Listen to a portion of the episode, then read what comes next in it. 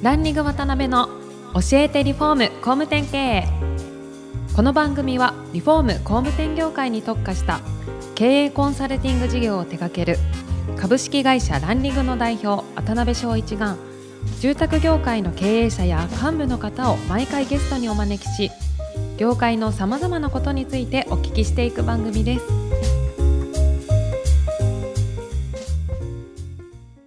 皆さんこんにちは。さあ今週も始まりましたランリング渡辺の教えてリフォーム工務店経営第138回目アシスタントの牛久保ですパーソナリティの渡辺です。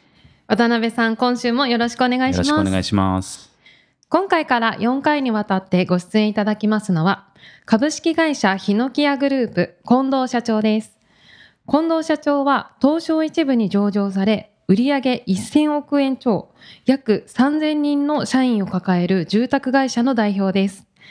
この10年で売上高約6倍、経常利益12倍、絶好調を維持されており、2022年には現状売上の2倍である2000億円達成を目指されております。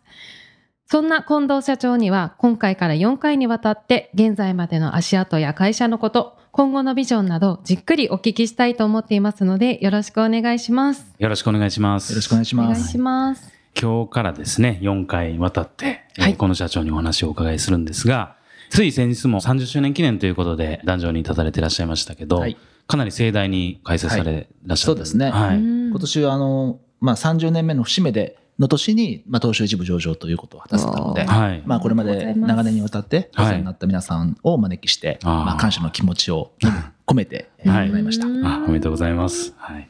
今回から4回ですね、まあいろいろ本当突っ込みたいところってあるんですが、まず1回目ですので、この社長の人となりというかですね、まあそういったところをちょっと、えー、炙り出すですね、番組にしたいなと思ってますので、よろしくお願いします。はいお願いしますお願いします。お生まれはあれですよね、兵庫県の方の出身ですよね。神戸はの六甲というところで、いなるほど、えーなるほど。高校生まで行きました。はい。あ、そうですか。うん。まあ同じ関西っても僕の方はちょっとね、日本で唯一暴動が起こる街なんですけど、この社長のとこはね、かなりスマートな、こう、まあ、そうですね、はい。あの海も山も近くて、はい。なんか毎日山を見ながら通学して、学校からいつも海を眺めてたみたいなね、あそんな学小学校、中学校ぐらいでしたね。ええかなりまあ今スマートな本当印象が、うん非常に強いんですけど、ありがとうございます。お子さんの時はどんな感じのお子さんだったんうんですか？そうですね、はいまあ勉強も運動もまあぼちぼちははい。はい。ちゃんとやってたんですよねうん。でなんとなく目立つ存在で、はい。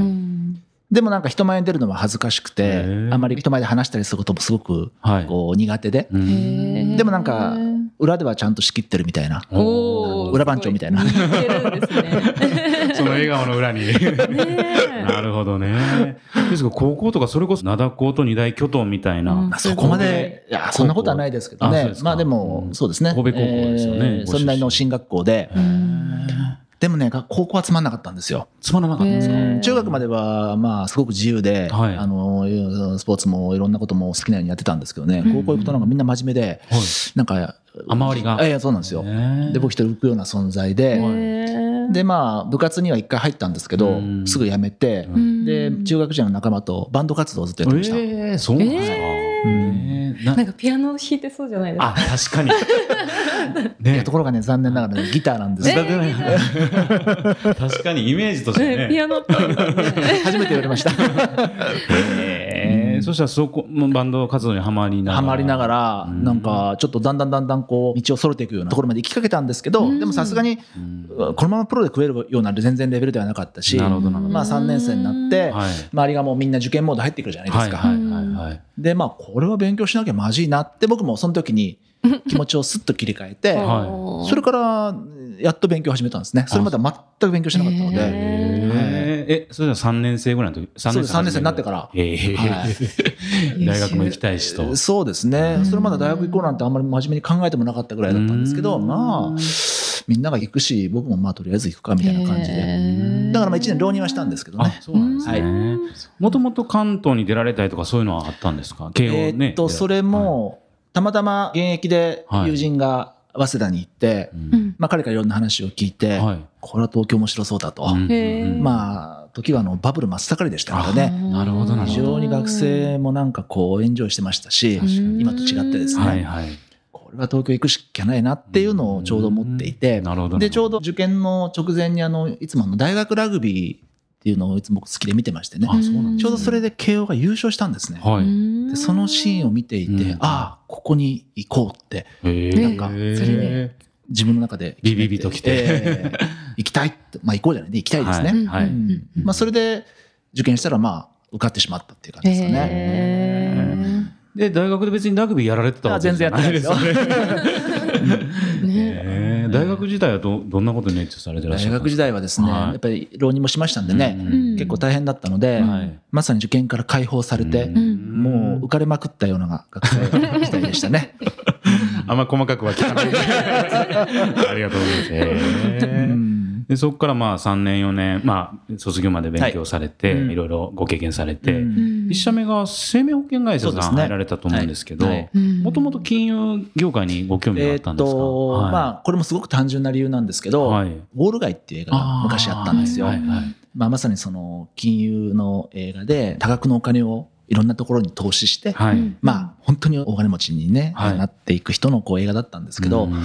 その映画を見て投資するっていうことにすごく憧れてですね当時日本もすごく景気良かったのでそうね。ええうんそういった職業も結構出てきてましたんでね、はいそんな仕事できればいいななんて思って、うんうんたまたま生命保険会社にもそういった部門があるとはい。いうことを知って、うんああ生保だったら僕にもできるかもしれないななんて勝手に思ってですねなるほど、なるほど。それで保険会社に入社したんですよね。うん結構成績は上げられたんですか？いやところがね、はい。そういう部署に配属される人間ってほんの一握りしかいなくて。ああ、そういう投資のなんとかとかっていう。そうですまあ、ある意味専門的なこうねいろんなやっぱり知識も必要だしということでほとんどの大多くの人は営業に回されるんですよね。なるほど、なるほど。で僕も案の定営業に回されたわけですよ。なるほどなるほどですから全くそういう仕事には就くこともできず、うんまあ生命保険の営業職というね、はい。まあどちらかというと非常にきつい仕事ですよね。はいまあそこにこう回されて、うんこれはどうしようかなと思ったんですけどね、はい。まあでももうそれはしょうがないと、うん。腹をくくって、まはい。あ、そこで僕はまあ営業という仕事にあやっていくことになるんですよね。な。るほど、なるほど。ううん。んで、2社、そうですね。保険会社。あ途中で外資系の保険会社にちょっと転職したんですけどういうもうその時は完全に営業職として、なるほど、なええるほど。転職しましたので、うんもうその頃にはもうそんな運用したいなんていうことの夢はもう完全になくなっていてそうなんですね。やっぱり、ううんん、営業という仕事は、はいやはりこれから何をやるにしても、はいうんすごく重要なスキルだろうということで、まあ、そのそういった仕事でしっかり自分をやっていこうっていう、もうその時は気持ち固まってましたね。なるほどね。うんそれこそ保険の営業のマネジメントってうん結構大きなチームをうん管理されたりとかそうですねしなきゃいけないと思うんですけど。私の場合はは入社3年目で、はい。大体約20名のあ保険のセールスレディのはい。人たちをこうまとめるうん長になりましたなので、るほどなるほど。まあ、結構大変でしたけどね。そうでしょううねん。でもすごくいい経験をさせてもらったなと思いますね。ねうん。まあそのあたりでこう組織をどうマネジメントしていくかみたいなところの原理原則みたいなことに触れられたっていうそうですね。うん。なるほどね。ですけどそこから全くそれこそ、うん。まあ畑違いでたらあれなんですけども、うん住宅会社さんに入られたと思うんですけども、そのあたりのきっかけとか何かそういったものってあるんですか、たまたま、はい。まあ、30で結婚しまして、はい。でまあ女房の父親が、うん。まあ、今の会社を経営していたと、はい。なるほど。まあ、よくあるパターンといえばよくあるパターンなんですけどね。うんはい。で、まあ、別にあの結婚してすぐ入社したわけでも何でもなくて、はい。まあ、会社もまだそれほど大きくなかったですし、はい。埼玉で工務店をやってましたんでね、うんちょっとあんまりピンとこなかったんですね。んなのですぐ入社したわけではなくて、なる3年か4年ぐらい経ってからですかね、うんまあ、会社が少しずつ大きくなってきて、はい。で、まあ、うちの今の会長から、はい。将来上場を目指したいんだとあいう話を聞いて、なるほど。ああ、それぐらいやっていくんだったらまあいいかなって、それで思ったんですよねな。るほど、なるほど。でもうちょうど保険の仕事もねまあ10年ちょっとやってましたしね、うんまあ新しい仕事始めるにはいいタイミングかなっていうことを思いまして、うん。あんまり年を取ってからだとねちょっと大変かなっていうのもあったので、まあ、30ちょっと過ぎたぐらいでしたんで、まあ、それでじゃああやりましょうと。ただ最初から社長になるわけでもちろん約束されたわけでも何でもなくて、ええ。それはもうしっかり自分で実績を出して認められるようまあ頑張ろうというふうに思って入社しました。なるほどね。うんご結婚された時にそういうお話をいただいた時のその規模的な何億ぐらいの会社えっ、とね、はい私が多分入った頃は、はい7、80億ぐらいだと思います。ああ、なるほど、なるほど。うん売上高で。なこれからっていう規模ですね。そうですね実際あれですかね、その入社された後に、まあいろいろ本当、こう、ご実績積まれてうんいかれると思うんですけど、うんやっぱ全く業界違うからこそ、うん。わからないことと、まあ逆にうん。わかることとあると思うんですが、そこら辺って何かありましたか？まあ、はい。すべてわからないことだらけですよね。そうですよね。ええ。もうそれこそ一件だとかね、うん。一尺尺だとかっても何にもわからないし、うん。まあ、そういう専門的なことも含めて、はい。まあ、全くわからない状態。はい。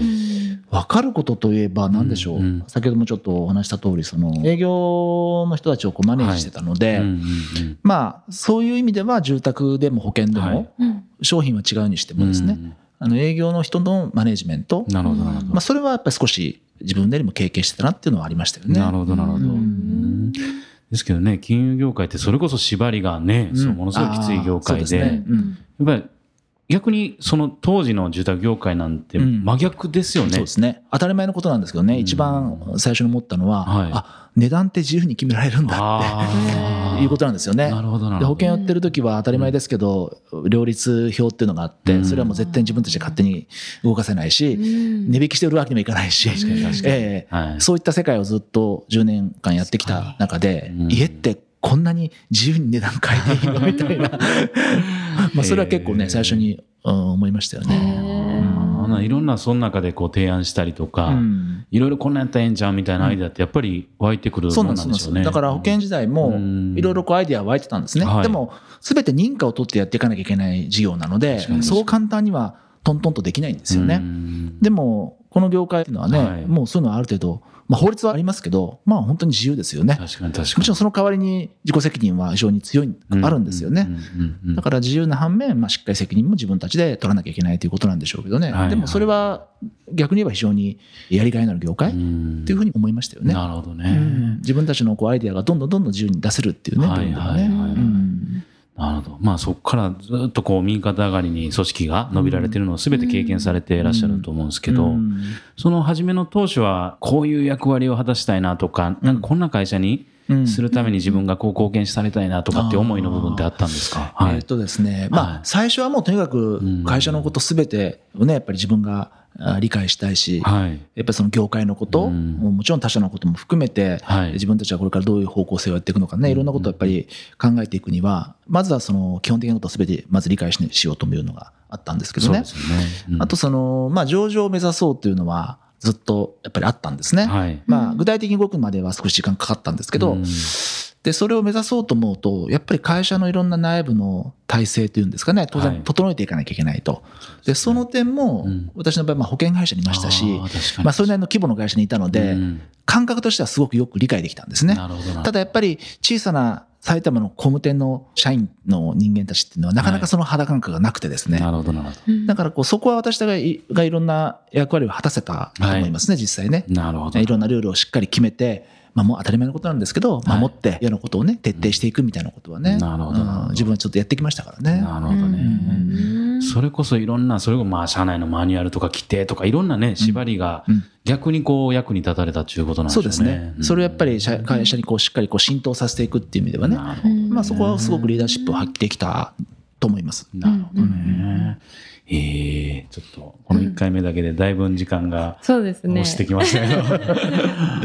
はい、はい。あのスタートがうん。遅かったわけじゃないですかその。業界に入った30超えてからですからね。だけど、うん今社長さんをやってらっしゃるってうん結構知識もないとこから始めて努力されたんだろうなっていうのを今聞いてて思ってなるほど、なるほど。すごいなって思いました。はいありがとうございはい。はい、はい。